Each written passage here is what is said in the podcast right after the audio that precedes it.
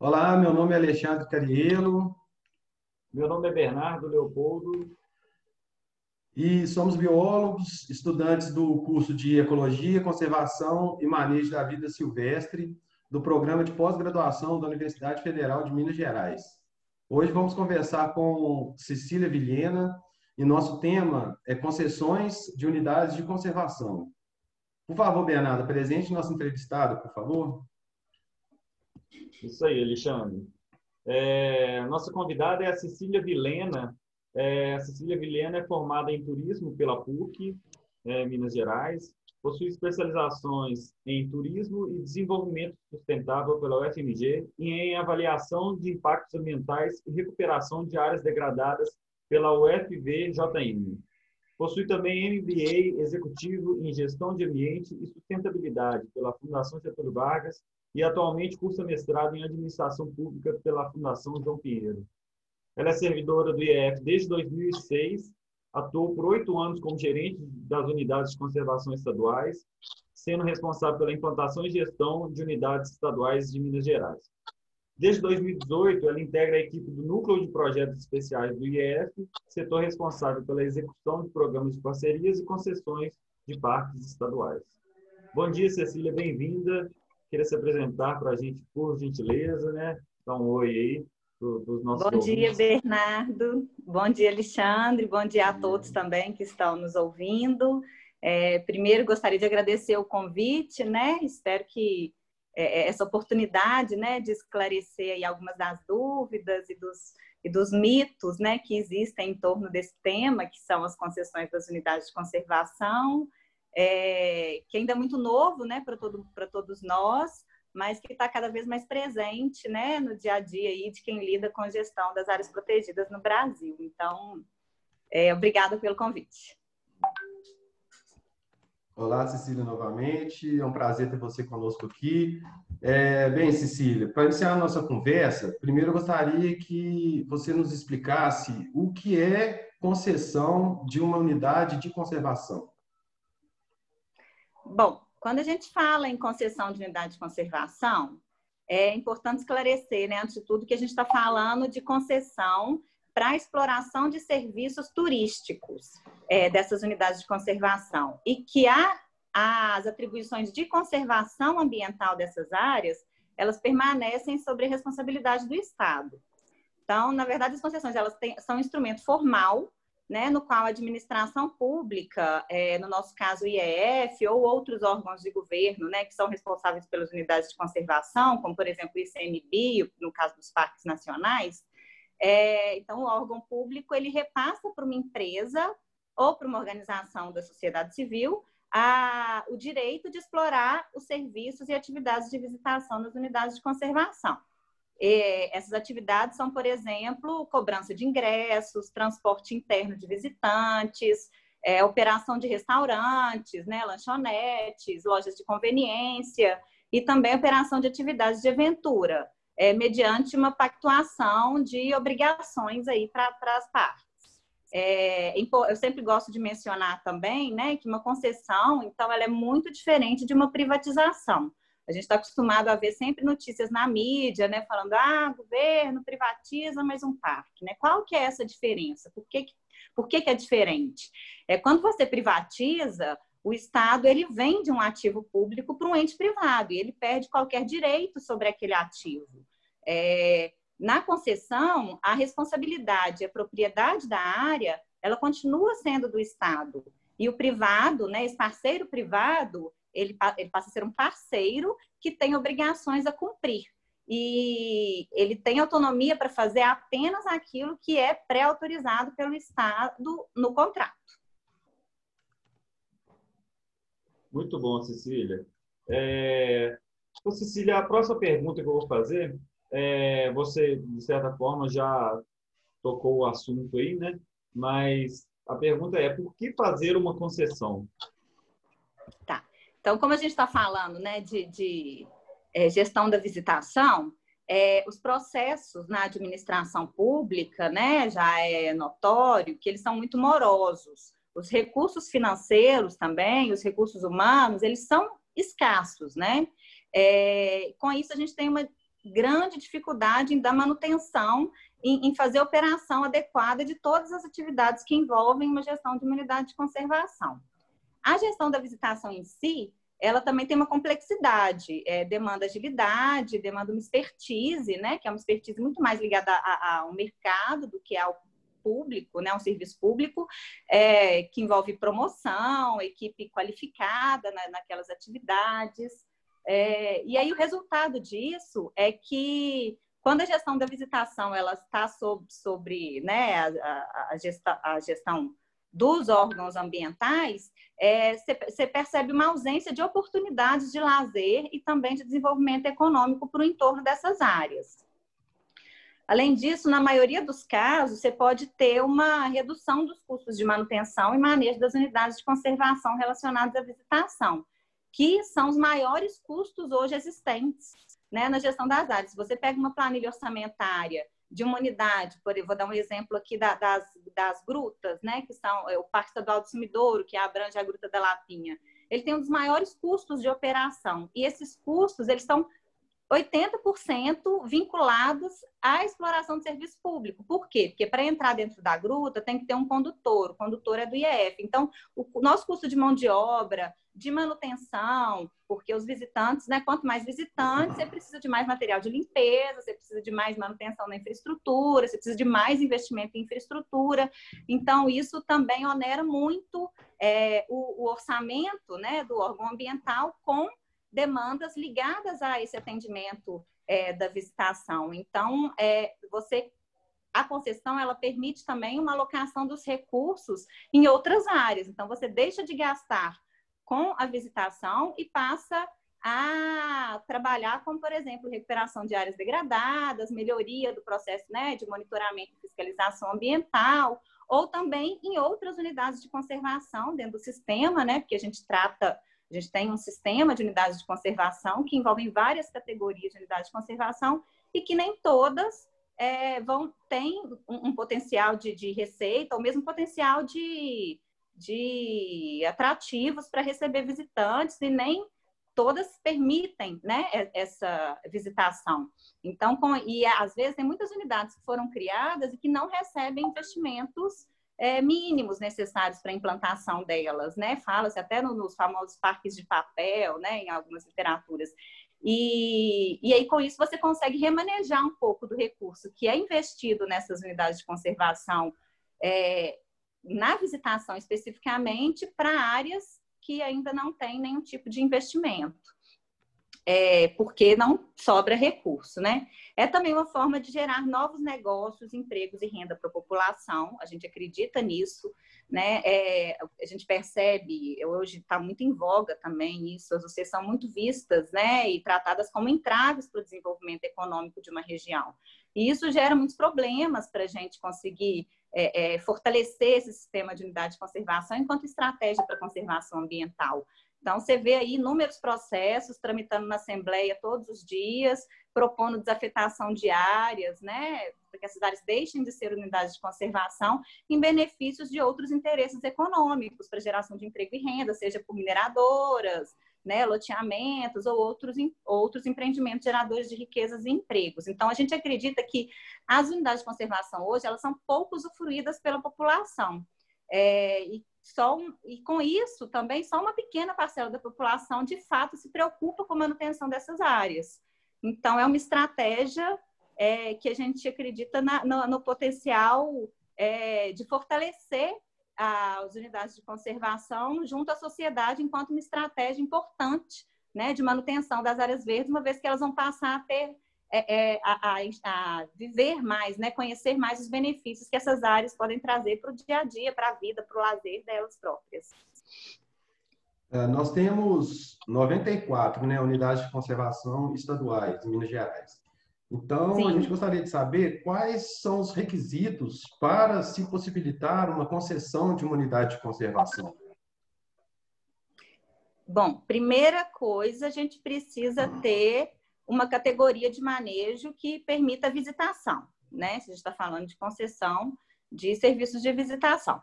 É, dentro dessas 94 unidades, nós temos 41 parques e 11 monumentos naturais. São as unidades que a gente foca, né, que são as que, em geral, têm potencial para concessão. Mas também não são todas elas. Você tem, as, essa, dentro dessas unidades, você tem que ter unidades que já possuem um plano de manejo aprovado, né, que é o documento que estabelece as regras de uso das áreas, o que, que pode ser feito ou não, do ponto de vista do lazer né, e do ecoturismo. A unidade de conservação também ela precisa ter um volume de visitação, pelo menos um potencial né, de atrair uma demanda que garanta uma viabilidade econômica para o contrato.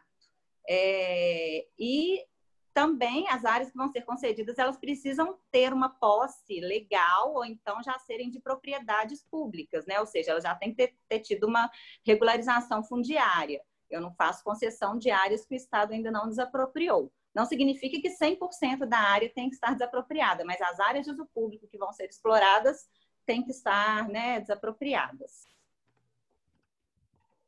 Perfeito, Cecília. Muito bom. E você acabou já respondendo a nossa próxima pergunta, que seria quais os tipos de unidade de conservação podem ser concedidas à iniciativa privada, né? Que seriam é. É, não, não apenas restringiria aos tipos, né, mas também tem esses critérios que você mencionou. E aí a gente pode passar para a próxima pergunta, que seria quais são os objetivos de uma concessão, que eu acho que também você respondeu em parte. Você gostaria de acrescentar mais alguma informação? É, eu acho que é, essa possibilidade de proporcionar mais diversidade de oportunidades de lazer em meio à natureza, né? ampliando o acesso da sociedade para as áreas naturais protegidas. A gente acredita que é preciso conhecer para preservar, né? E que muitas dessas unidades têm um enorme potencial de lazer, mas que só atingem uma pequena parte da população que é mais aventureira, né? Também, assim, é, é, é quem está disposto a ir com estrada ruim, sem sinalização, fica perdido, é, andar muito, né? Não ter muita segurança. Então, atinge muitas dessas áreas, elas recebem esse, esse perfil, né, da sociedade. Na verdade, a gente quer atrair é, uma parcela maior. A gente quer atrair famílias, idosos, né, gerar mais acessibilidade é, e, e, e, com a divulgação, com uma infraestrutura né, mais adequada e com mais serviços sendo oferecidos ali, a gente acha que vai conseguir ampliar um pouco esse, esse acesso. Uhum. É, tem também né, a questão da economia de recursos, que eu já falei, que não deixa de ser né, um objetivo, é, e também o fato de você poder focar né? O IF é um órgão é, ambiental, então a nossa atividade finalística é conservação e não operação de, de serviços turísticos e operação de atividades de lazer. Então é poder focar, né? fazer com que o órgão consiga focar nessa atividade que é a sua atividade finalística e que é a sua expertise. É, é isso. Eu também gosto sempre de acrescentar, né? Eu falo essa questão da economia de recursos, que na verdade não é economizar para o Estado, né? Eu já falei da questão de, de reinvestir em outras áreas dentro do próprio dentro do próprio IF, dentro do próprio sistema de unidade de conservação. Mas que no mundo inteiro, né? Eu gosto sempre de falar também que no mundo inteiro concessões elas já ocorrem há décadas, há muitos anos, é, e que tem tido bons resultados né, para a sociedade, que muitos desses países que trabalham com concessão, elas são, eles são países ricos, são, são países que poderiam, né, que o Estado, que o governo poderiam assumir essas atividades. Então, não é só uma política de, de fiscal, né, de recursos, ela envolve, de fato, essa expertise. Ah, bacana. E, e aí você falou de vários objetivos, né, que a gente que, que são as finalidades, né, da, da, da, concessão. E a gente gostaria de saber como que, que a gente pode garantir que, os, que esses objetivos podem são cumpridos na realidade pela concessionária. É, bom, é, mais importante de tudo é um bom estudo prévio para elaboração de um bom contrato de concessão, né, que abarque aí todas as questões. É, esse estudo ele envolve uma viabilidade ambiental na implantação né, de novas atividades, nos locais adequados que podem ser explorados pelo concessionário, envolve tam também uma viabilidade econômica, que é não adianta. A gente está atraindo um parceiro privado, ele, uma empresa privada, ela precisa de lucro para existir, né? Então, aquele, aquela, aquele par, aquele parque, ele tem que conseguir gerar lucro para a empresa. E a gente acredita que um contrato ele vai ter sucesso se todo mundo estiver ganhando. Não adianta a empresa não não, não, não ter o lucro dela esperado, ela não vai ser uma boa parceira para gente. Se ela tem um lucro bacana, ela vai conseguir fazer até um pouco a mais, né, do ponto de vista de contrapartidas para a unidade de conservação, de apoiar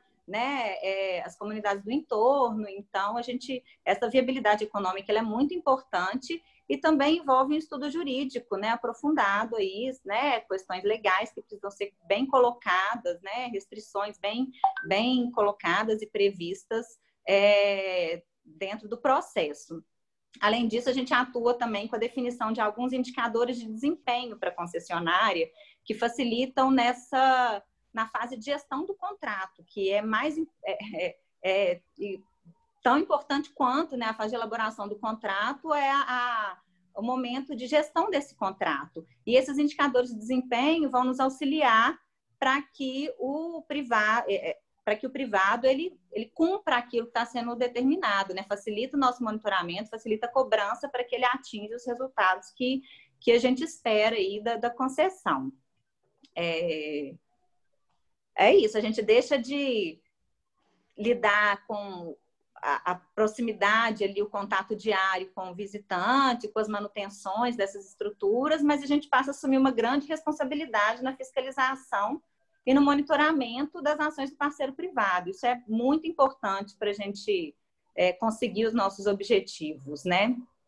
Ô, Cecília, nesse sentido, né, vou aproveitar que você já está falando do tema.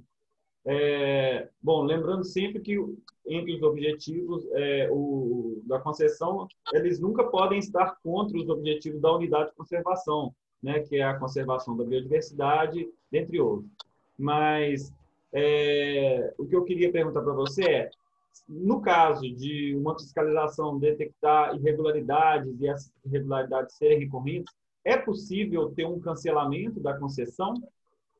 Né? Ou até mesmo é, uma, por algum motivo é, da própria empresa, né, é, da concessionária, ela repassar isso para outra, né?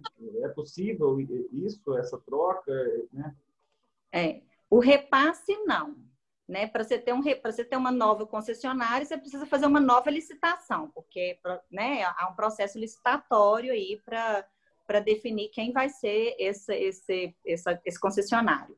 Mas um cancelamento é possível, há casos, né, não de parques, porque nunca chegou a esse ponto, é, não que eu conheça, né, de parques no Brasil, mas é, outros tipos de concessão que o Estado faz, já existem contratos que já precisaram ser cancelados por falta de, né, por descumprimento daquilo que foi pactuado. Isso são cláusulas contratuais. Além disso, antes de se chegar nessa etapa, existem multas que podem ser aplicadas, né? Então, vai depender do nível de infração, da repetição das infrações que vão ser, que vão ser colocadas. Por isso que é tão importante você ter um contrato bem feito que abarque todas essas questões para que se permita chegar a esse ponto se for necessário.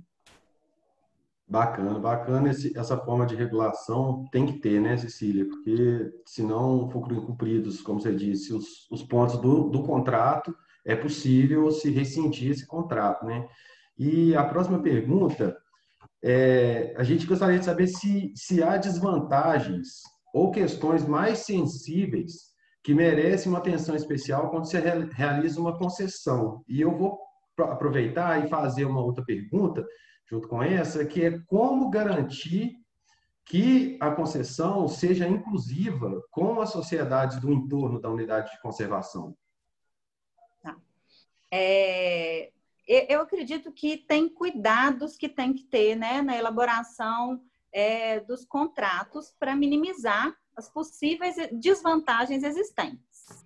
É, se você for falar sobre o ponto de vista das, da, da, dos impactos né, das atividades sobre biodiversidade, que é uma preocupação né, constante, super pertinente, eu gosto de esclarecer também que a gente sempre vai ter, é, a concessionária ela sempre vai precisar de uma autorização prévia do IEF, né, e que a gente também inclui no contrato um programa de monitoramento dos impactos ambientais que é monitorado por nós, né? A concessionária apresenta, a gente tem que aprovar os indicadores de monitoramento daqueles impactos, a gente fiscaliza, né?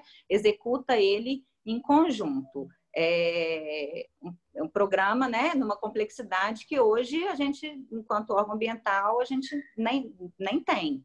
É, outro ponto importante que eu gosto sempre de falar, ainda ligado a essa questão né, das desvantagens aí ambientais, é que menos, em geral, de uma forma geral, menos de 5% da área de humanidade de conservação ela é explorada turisticamente, né? Ou seja, você tem 95% da área daquele parque, ela vai continuar sendo protegida e vai continuar sob gestão do IEF. Então, a gente também está falando de uma desvantagem, talvez, de uma área que vai ser mais impactada, porque há um impacto, né? Um impacto que eu costumo falar que é um impacto aceitável é, para que tenham as pessoas. Qualquer presença humana é, gera um impacto. Então, o que a gente tenta fazer é minimizar esse impacto com essas demandas e entender também que aquilo não é um contexto geral, né? Então, eu dei o exemplo já né, do, do Parque do Sumidouro, que tem a, a Gruta da Lapinha, ela é super visitada, ela, é, ela tem impactos ali, muito antes até de serem é, unidades de conservação, mas em compensação tem mais de 50 cavernas dentro do parque que são 100% preservadas e que não são visitadas né, e que vão permanecer assim. Então, é essa questão mais ligada a, ao impacto ambiental. Quando a gente fala mais do, do, do social, né, as desvantagens para o social, é, em geral, as, as, o que a gente recebe assim, né, de perguntas e de anseios das comunidades do entorno é ah, vai mandar os funcionários do IF agora embora e vão contratar gente de fora, vai perder emprego, né? E na prática, é, primeiro, primeiro a gente inclui dentro dos nossos indicadores de desempenho algumas é, necessidades de boas práticas né, socioambientais pela empresa. É, e aí a gente não pode, tem como exigir que a empresa só contrate moradores locais mas existe uma porcentagem de moradores locais que, se ela atender, ela vai ser beneficiada com pagamento menor de outorga para o Estado. Então, é, o indicador de desempenho trabalha muito nessa lógica. Assim, às vezes você não tem uma obrigação a cumprir. Você tem, você, existem inúmeras obrigações que você tem que cumprir, mas se você fizer um pouquinho a mais, você vai ter uma economia, né? Você vai pagar menos para o Estado por explorar aquilo ali. Então, são cálculos extremamente complexos, mas que traz essa, esse faz com que a empresa tenha um pouco desse, desse olhar. Né? É, além disso, é, alguns contratos né, do ICMBio, por exemplo, prevê é, indicadores relacionados a consumo e venda de produtos locais, é, dentre outras medidas né, que a gente tenta é, trabalhar com esse entorno com benefícios para o entorno. A gente tem também no, no, o contrato né, do, da Rota Lund, que é o primeiro contrato aí que, que já foi até, passou por audiência pública e que deve ser lançado a licitação, deve ser a primeira licitação a ser lançada do Estado, é, ele tem um, uma quantidade de eventos que a concessionária ela tem que promover é, com a comunidade do entorno, eventos de cidadania, de bem-estar, com gratuidades, né? A gente mantém também a política de gratuidade é, que o IEF pratica hoje para comunidades do entorno. Então, eles vão continuar tendo esse acesso às áreas. É, enfim, a gente tenta entender quais são esses anseios e trazer para o contrato para tentar né, minimizar todos esses impactos. É, então, eu não consigo pensar ainda, né? Como a gente ainda não tem um exemplo prático, porque como é muito novo, a gente está tá aprendendo, né? Eu não consigo pensar ainda em desvantagens nesse processo. Mas eu também acredito que, como é tudo muito novo, algumas coisas podem dar errado, né? Os contratos podem ser cumpridos e aí buscaremos os meios legais aí de punição.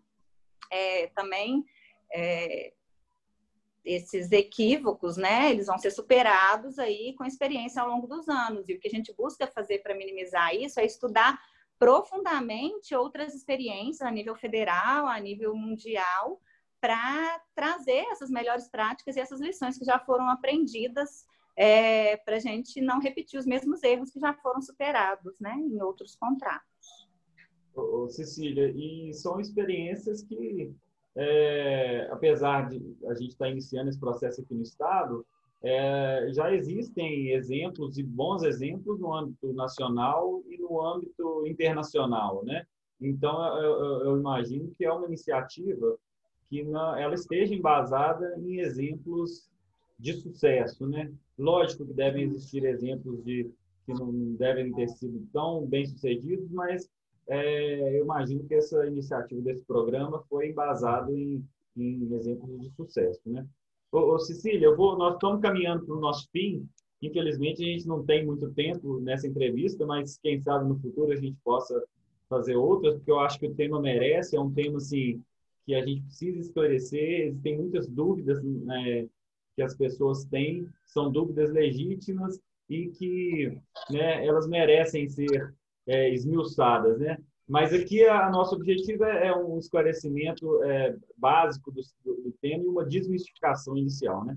Então, eu queria te perguntar, que eu acho que é, grande parte das dúvidas também tem a ver com a questão dos recursos. Muitas pessoas pensam, ah, a concessão é, é, vai ser um sucateamento dos parques, os parques vão, é, o governo vai precisar mais mandar dinheiro para o parque, é, o governo vai ter que sustentar a concessão, ele vai e a concessão vai só lucrar. Então, eu queria saber com você essa parte do recurso, como é que vai funcionar, né? O, o, o, Estado vai diminuir o tanto que ele vai investir em unidade de conservação ou ele vai simplesmente redirecionar, como você falou, os recursos, né? Ele vai ter que dar dinheiro para manutenção, mesmo das estruturas que estão sendo administradas pela concessão. Como é que funciona essa questão dos recursos, né? manutenção de trilha, é, e a, a gente tem a, os recursos destinados a essa área de visitação e vai ter os recursos também destinados às outras áreas. Como é que vai funcionar esse recurso? O que, que vem do Estado e o que, que vai vir da iniciativa privada, da concessionária?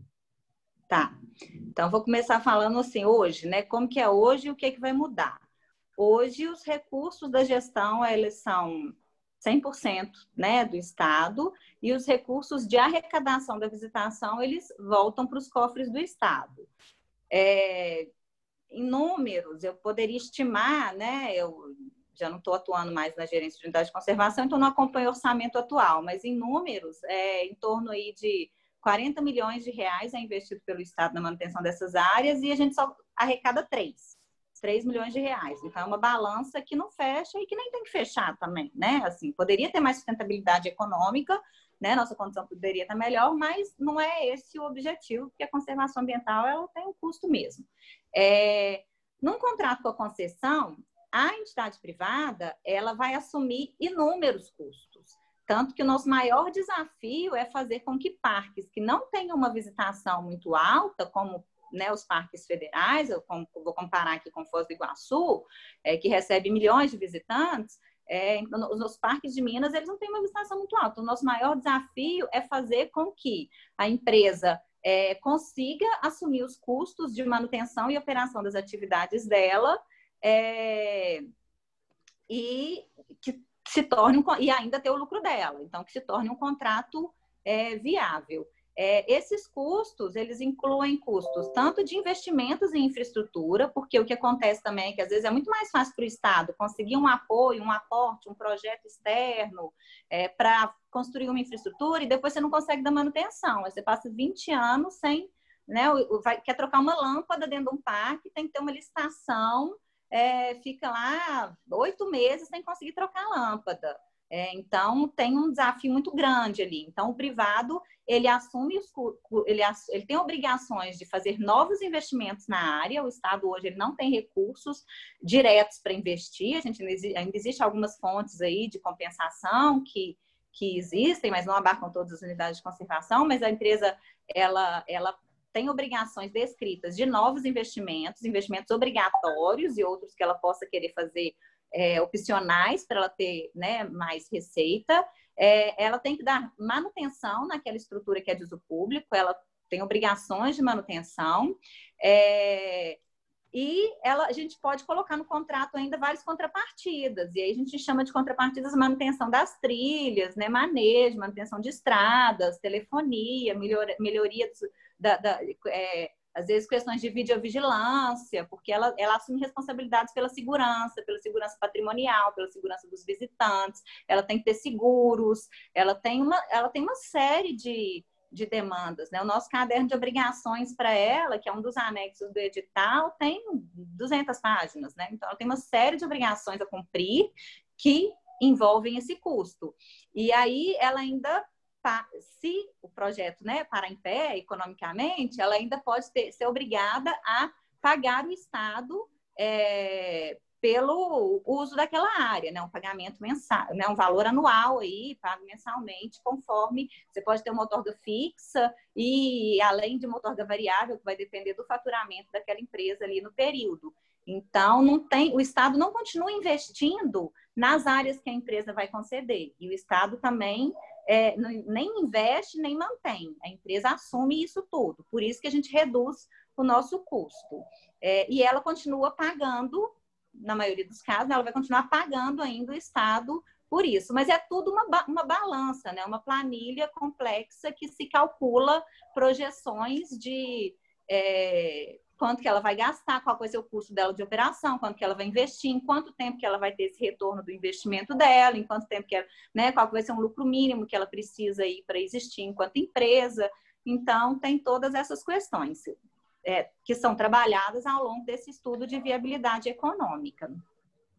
É, e é isso, aí o dinheiro que ela paga volta também para os cofres do Estado. E que o Estado continue investindo são nas ações de educação ambiental, fomento às pesquisas, no monitoramento e fiscalização ambiental, na preservação e no combate aos incêndios florestais. Então, é, esse custo, ele permanece com o Estado. Se for um parque muito viável economicamente, a gente consegue colocar mais contrapartidas para a empresa, porque nossa intenção não é tão arrecadar, né? Se a empresa, ao invés de pagar para entrar no cofre público de novo, ela puder fazer aquisições de equipamentos de prevenção e combate a incêndio anualmente, né? oferecer treinamentos para as questões ambientais, dar um suporte para o pesquisador, manter uma casa de pesquisador em funcionamento. Então, a gente tenta também colocar algumas contrapartidas para a empresa quando a balança econômica permite.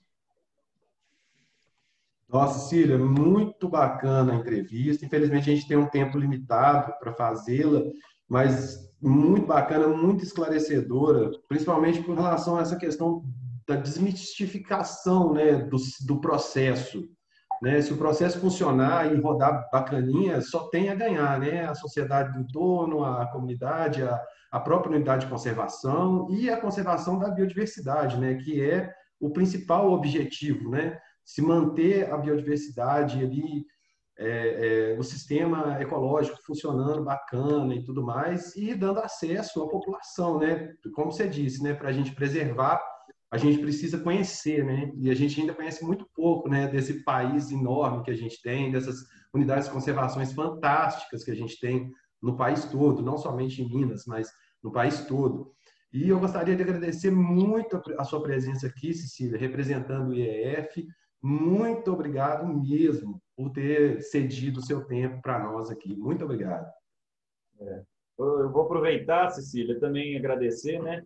É, eu também achei extremamente esclarecedor. Acho que a gente precisa é, desmistificar, precisa de pessoas inovadoras nos órgãos ambientais mesmo, para a gente pensar soluções diferentes.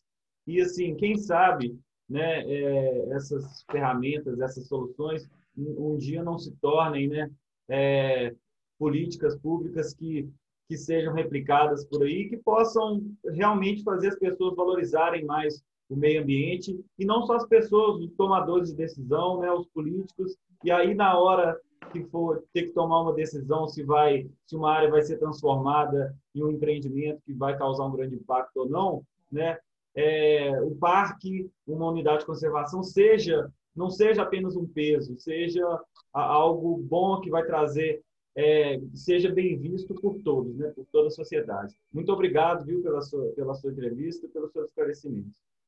Não, gente, eu que agradeço, né? Eu acho que é isso que a gente almeja, é isso que a gente espera. A gente tem uma equipe muito dedicado trabalhando com a gente para esse projeto. Né? É importante falar também que o gerente da unidade de conservação constrói cada projeto com a gente, que o conselho da unidade de conservação participa ativamente também né, das discussões do projeto, de cada projeto de concessão, que existem processos participativos também, né? São feitas consultas públicas, é, audiência pública, para a gente colher né, entender quais são os anseios locais, porque tem muitas particularidades, então a gente busca escutar né? Escuta o mercado também, porque não dá para escutar só um lado, mas escuta os, interesses gerais. Em função disso, a gente busca tomar a melhor decisão, sempre pensando no bem-estar né, da sociedade e, acima de tudo, na conservação ambiental. Então, de forma alguma, né, os órgãos ambientais estão emplacando aí essa política, acreditando que isso possa trazer malefícios, muito pelo contrário, a gente acredita muito nos benefícios desse projeto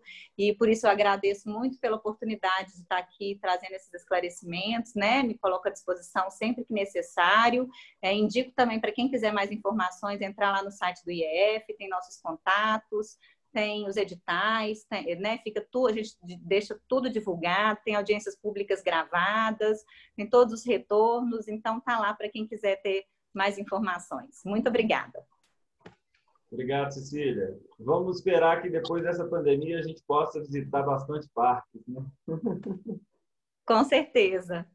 Estamos ansiosos por isso.